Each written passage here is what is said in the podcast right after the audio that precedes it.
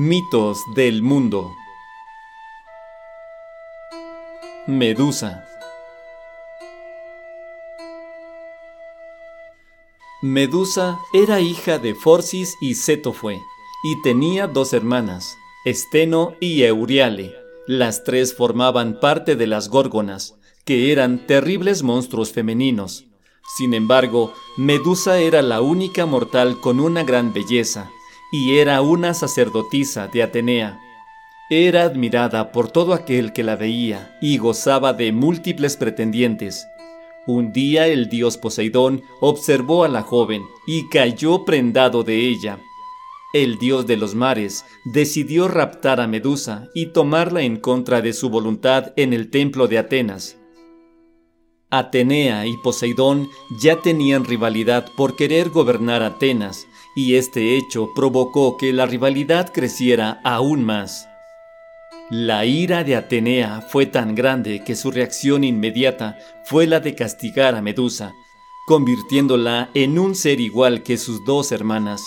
Ambas eran monstruos con manos metálicas, colmillos afilados y unos ojos que emitían luz, y quien los miraba directamente quedaba petrificado. Atenea se vio celosa de la hermosa cabellera que tenía Medusa, razón por la cual convirtió sus cabellos en serpientes y la desterró a vivir en las tierras hiperbóreas. De aquel idilio que hubo entre Poseidón y Medusa surgió un embarazo, por lo que Atenea ordenó a Perseo que matara a Medusa.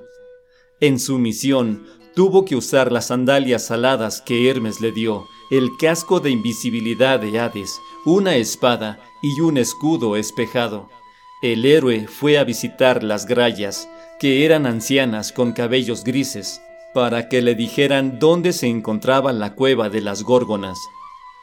Perseo cumplió su misión Esperó a que Medusa se durmiera en su guarida y volando con sus sandalias logró ubicarse por encima sin mirarla directamente, solo observando el reflejo. Su mano iba siendo guiada por Atenea y así cortó su cabeza en un solo acto. Del cuello de Medusa salieron sus hijos, Pegaso y el gigante Crisaor.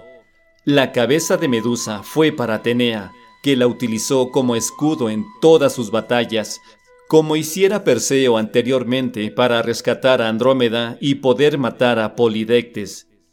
La sangre derramada en la decapitación de Medusa fue celosamente guardada por los dioses, ya que la sangre de su vena izquierda venía a representar un veneno mortal y la de su lado derecho tenía características sanadoras que se utilizaban para resucitar a los muertos. Es así como surge el mito de Medusa.